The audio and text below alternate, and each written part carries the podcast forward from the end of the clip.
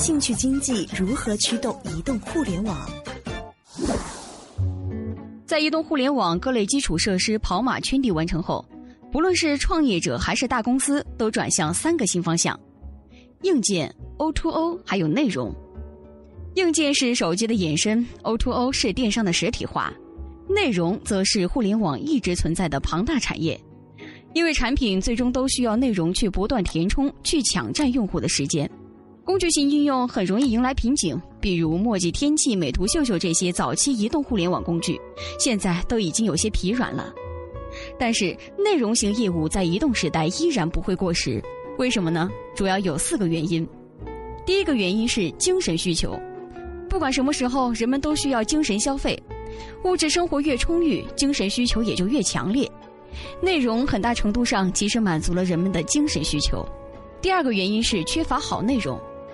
这个时代，内容是存在劣币驱逐良币现象的，但是专利版权问题的解决，恰好给内容带来了机会。第三个原因是注意力经济，移动互联网不是流量驱动，而是注意力驱动，这是增值广告这两个基础模式得以继续生效的根本。第四个原因就是满足了年轻人，独生子女为主的年轻用户群体崛起，物质生活充裕却又生来孤独，对内容有更强且全新的需求。在移动互联网时代啊，移动设备屏幕比 PC 小得多，用户需要为内容付出更多的时间和流量成本，内容筛选成本大幅增加，因此适合用户兴趣的内容也就越发重要。以广告为例吧，过去那种群发广告的粗放式投放已经过时了，用户对它不感兴趣，又耗费流量和时间的广告，点击意愿是非常软的。所以，未来的广告一定是基于大数据的兴趣广告。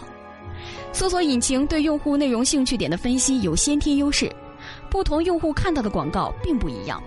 现在已经有一些兴趣广告的雏形了，借兴趣引擎切入兴趣广告市场是未来最精准的广告模式之一。除此之外，内容的标签化也顺应了这种兴趣经济。我们都知道，标签是将内容分类最灵活和有效的方式，非常适合 UGC，也就是用户创造内容这种模式。因为标签反映了内容的兴趣点，每个人在创造内容、消费内容的时候，都可以为它定上标签。它既解决了信息大爆炸的问题，也满足了用户的兴趣阅读需求。